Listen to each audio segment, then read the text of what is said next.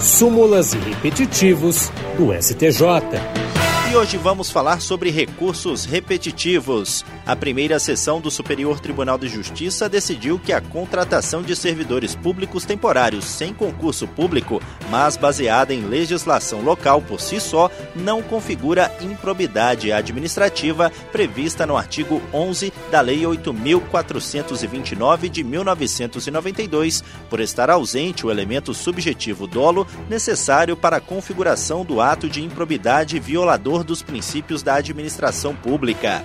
O relator, ministro Gurgel de Faria, lembrou que, em razão dos princípios a que está submetida a administração pública, o legislador ordinário quis impedir o ajuizamento de ações temerárias, evitando, além de eventuais perseguições políticas e do descrédito social de atos legítimos, a punição de agentes públicos inexperientes, inábeis ou que fizeram uma má opção política na prática de atos administrativos sem má-fé ou intenção de lesar o erário ou de enriquecimento enriquecimento.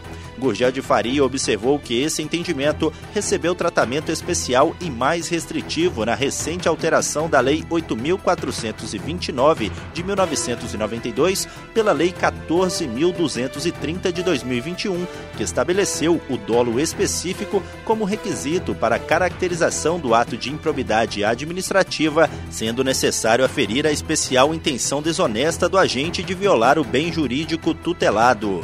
O ministro ressaltou ainda que, de acordo com a jurisprudência do tribunal, a contratação de servidores temporários sem concurso, baseada em legislação local, afasta a caracterização do dolo genérico para a configuração de improbidade administrativa que atenta contra os princípios da administração pública. Do Superior Tribunal de Justiça, Tiago Gomide. Súmulas e repetitivos do STJ.